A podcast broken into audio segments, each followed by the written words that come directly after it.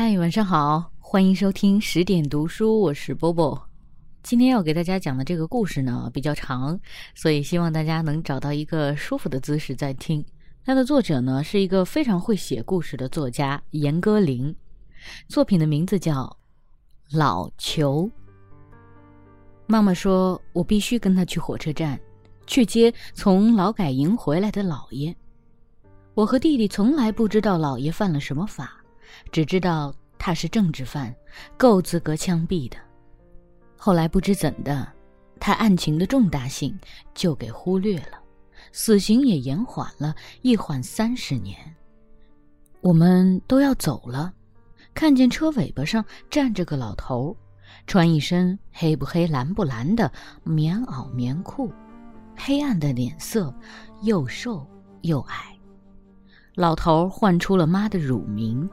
妈脸上显现出轻微的恶心和过度失望的表情。妈推我一把，叫老爷。这是他坚持让我陪他来的原因。我叫一声老爷，便省了他叫爸了。老爷哭了一下，妈也哭了一下。这场合不哭多不合情理。不久。老爷就成了我们家很有用的一个人，我们都抓他的差，叫他买早点、跟邮局寄包裹、拿挂号信。自从我们多了个老爷，家里就开始丢钱。有一天，我把他逼到洗碗池边，问：“你今天去哪儿了，老爷？”“去门诊部了。”他已经能很流畅的扯谎。我在电影院看见你了，我脸上出现捉贼捉赃的笑容。在劳改营里没电影看，我说，三十年都没看过电影了吧？怎么没有电影？老爷扯起一脸皱纹，鄙夷我的孤陋寡闻。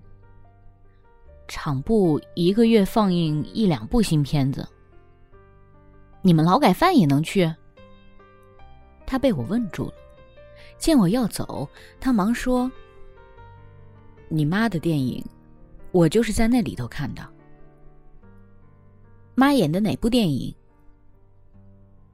那天我在井台上，王管教隔好远就喊我：‘老贺，老贺，我跟你讲个事儿，我看见你女儿了。’我一听腿都软了。”插在雪里，拔不动了。王管教鼻子、嘴通红的笑。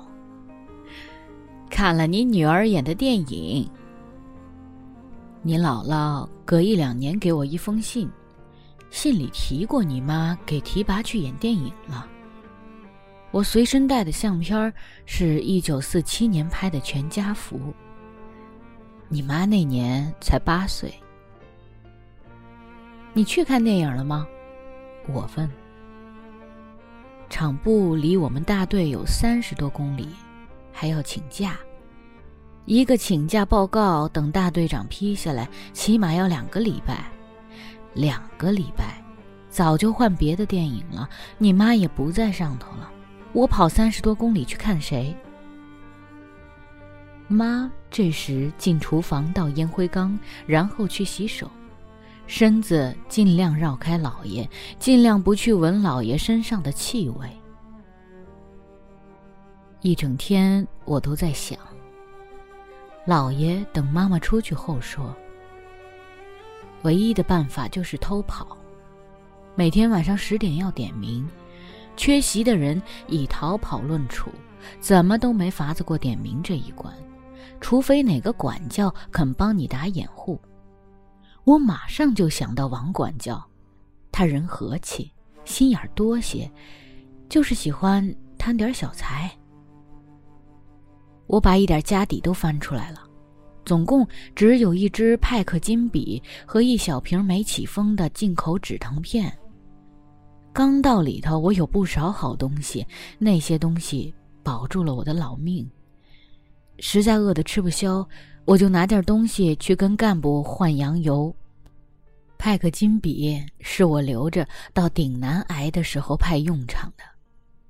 止疼片是我给自己留的。牙疼起来，我的头能把土坯子墙都顶出个坑来。下午我见了王管教，小声跟他说：“我有事跟他私下讲。”他一听就明白，让我吃过饭到他家去。我揣上东西，药瓶子，我装在左边口袋，钢笔装右边，能少拿出来一样就省一样。走到离他家院子差十来步了，他七八岁的女儿背着他两岁的儿子跑出来，拦住我说：“我爸说中队长在我家，你有话跟我讲就行了。”我呆掉了，这种话，小孩子怎么能传通？再说，还要来来回回的讨价还价。看我为难的直干笑，小丫头说：“没事儿。”趴在我爸耳朵上跟他讲，谁都听不见，每次都这样的。我跟他一个字一个字把话交代清楚，小丫头就回去传话，几分钟又跑回来，告诉我，我爸说批准你去看女儿，他会跟大门岗的哨兵打招呼，不过你要在早晨五点之前赶回来。不然他就不管了。没想到事情会这么顺利，我打算早上点过名就走，三十多公里路，踩着大雪要走一天。十点钟我就上路了，到了大门岗跟前，我正要走过去，岗楼上的哨兵一下就把枪对着我，叫我不准动。我说：“我是三队的老贺。”哨兵喊：“你动一动，我就打死你！”我一再跟哨兵说：“我是三队老贺。”哨兵一再叫我滚回去。我心想：王管教受了这么重的贿，不该诓我吧？也不知道是不是那小丫头耍了我，自己要了那支笔。我怎么也找不到王管教，我不能等啊！一等，就错过那最后一场电影了。我想了两个小时，午饭后，我把罗乔找来。罗乔是一个十六岁的男孩子，他在十五岁时把他妈给打死了，判了死刑，要等他满十八岁才能枪毙。我把那瓶进口止疼药给他，问他肯不肯帮忙。他知道一片止疼药能换一个馒头，那里头天天都有人犯牙痛，他只要拿出一片来，那人就肯把晚饭的馍换给他。我把事情跟罗乔一说，他就答应下来。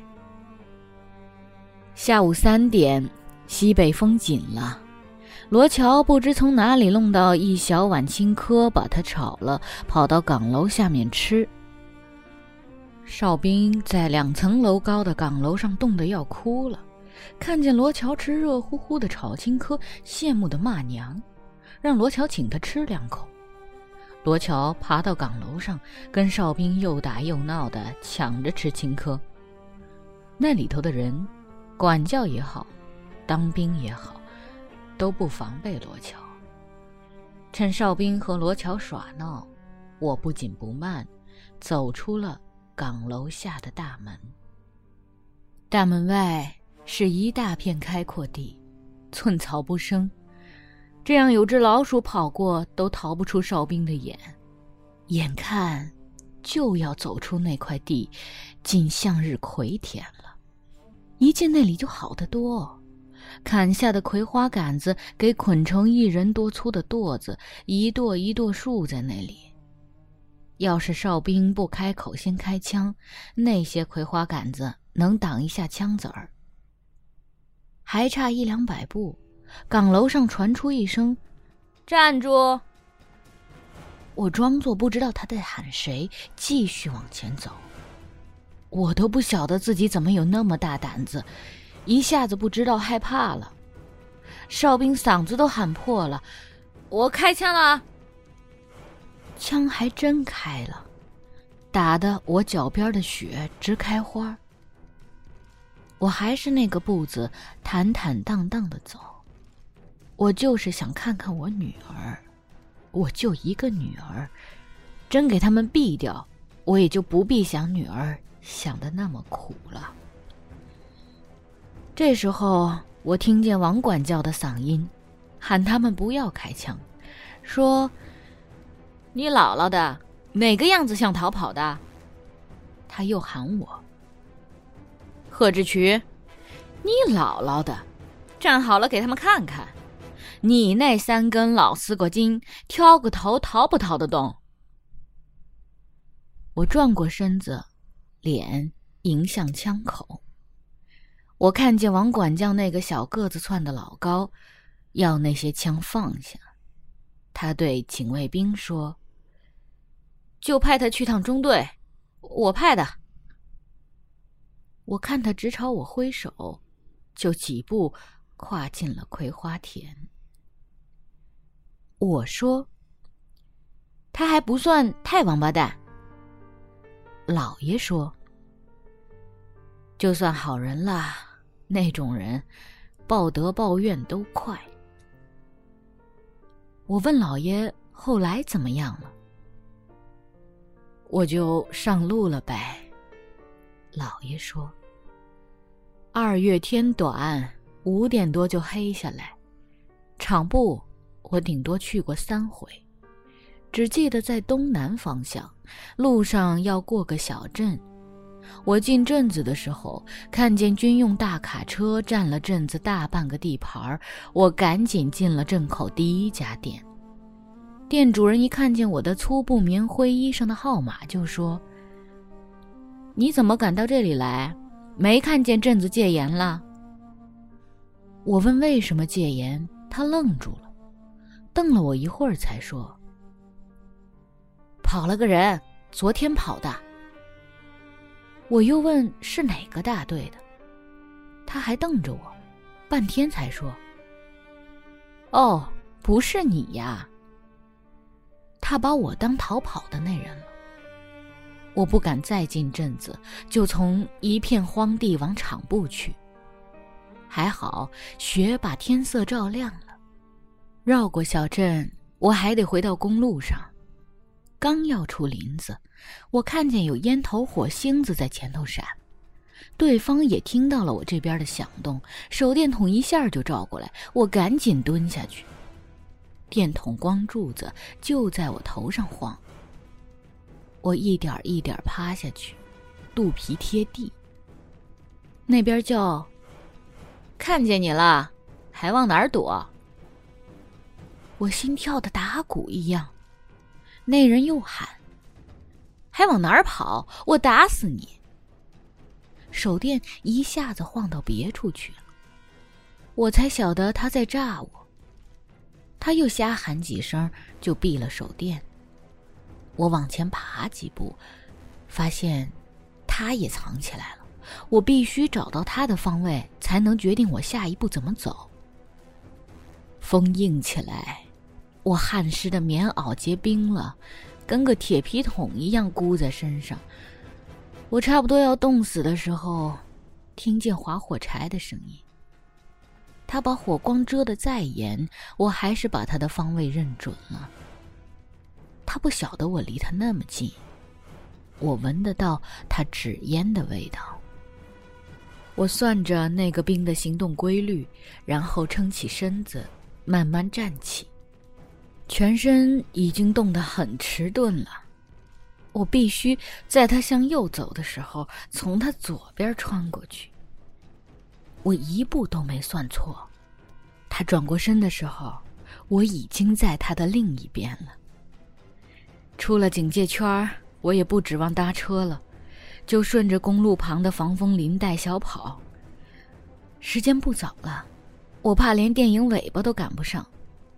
跑的棉袄棉裤上的冰又化了，周身直冒白气。这就看见场部的灯了。我进礼堂的时候，电影还有十分钟就结束了，场子里挤满了人，没座位的人站着，挡了坐在长凳子上的人；后面的人干脆都不坐了，全站在凳子上。有个十多岁的男孩站在两个摞在一块的凳子上，我对他说：“你肯让我站上去看一眼吗？”他先不理我，后来看见我手上有张两块钱的钞票，马上跳下来。我站到两个凳子上面，动一动就会跌下来。电影上的人是男的，过几分钟还没女的出来。我脑子急得嗡嗡响，什么都听不见，只晓得那个男孩子在下面拽我裤脚，越拽越狠。这时，电影上出来个女的，大眼，尖下颚，跟你妈小时候一个样。十几年没见了，怎么看怎么熟悉。我呜呜的哭呀。泪水把眼睛弄得什么也看不清了。我什么都看不清，就用两只手满脸的开眼泪。我那样呜呜的哭，把那男孩子唬坏了。他肯定没见过老头像我这样不知害臊，嚎出那种声音来。我不晓得哭了多久，也不晓得人都走光了。就知道自己一下子砸在水泥地上，直挺挺的，从那么高就砸下来，脸跟身子一块着地，一嘴的血，一嘴的碎牙茬子。那男孩子抽凳子啦。老爷不打我，换了个语气，带一点微笑的说。我都不知道那部电影叫什么名字。我趴在地上，清场子的人说叫三中队来认尸首。我衣服上有中队的编号。三中队一来人，我就完了。我是偷跑出来的，逮到机会给我加刑。我这刑还能往哪儿加？再加就是死了。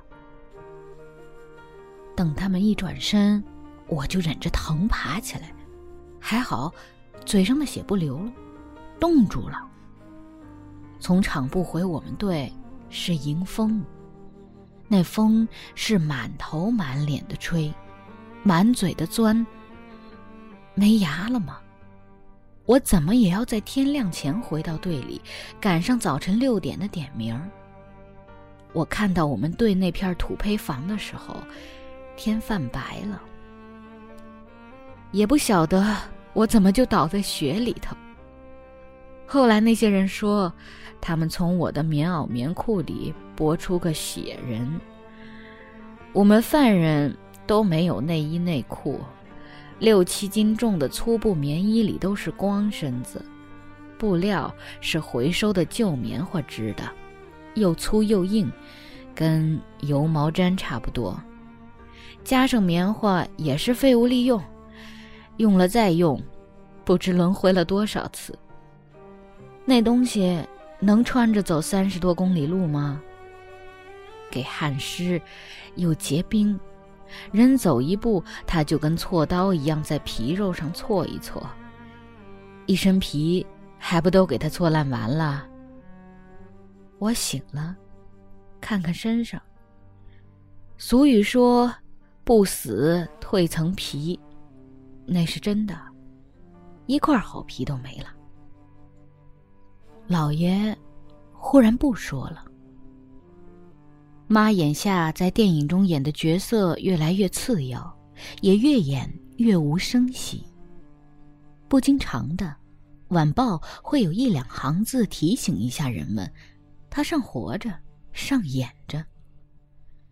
妈有成大角的本钱，却不知怎么就错过了。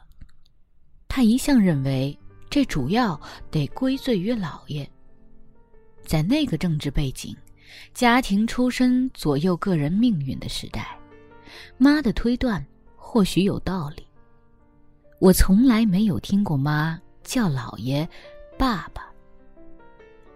老爷在哇哇乱响的电视机前睡着了。我把妈拉到客厅门口，小声跟她讲了姥爷刚讲给我听的那事儿。妈想了一会儿，说：“那他肯定看错了。那个电影里的我戏不到五分钟，他看见的是女主角。我本来该演女主角的，要不是……”他嗓音开始爬音阶，我嫌恶的制止他：“行了。”我狠狠的要求妈不准他把实话讲给老爷。让老人到死时仍不知道这是个误会，让他认为他曾为女儿做过一个壮举。老爷在一九八九年被彻底平反了，恢复了名誉。我们家的日子还是那样往下过，妈照样发牢骚，她有积了三十余年的对老爷的牢骚，老爷照样搜刮家里的钱去看电影。只有我在唤老爷时，心里多了一份真切。我静静的设想，老爷去看电影中扮演次要角色的妈妈，因为妈在荧幕上是和悦的，是真实的。老爷能从荧幕上妈的笑容里，看见八九岁的他。他最后锁进眼帘和心底的。女儿形象。故事讲完了，它选自于严歌苓的作品《谁家有女初长成》。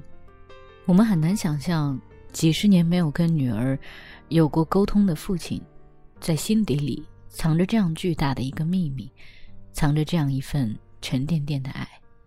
很多时候，父爱和母爱是不一样的，父亲会。更不善于表达，但我相信，他们的爱不会比母亲的少一分。好了，今晚节目就是这样了，我们下次见，晚安。那天黄昏开始飘起了白雪，忧伤开满山。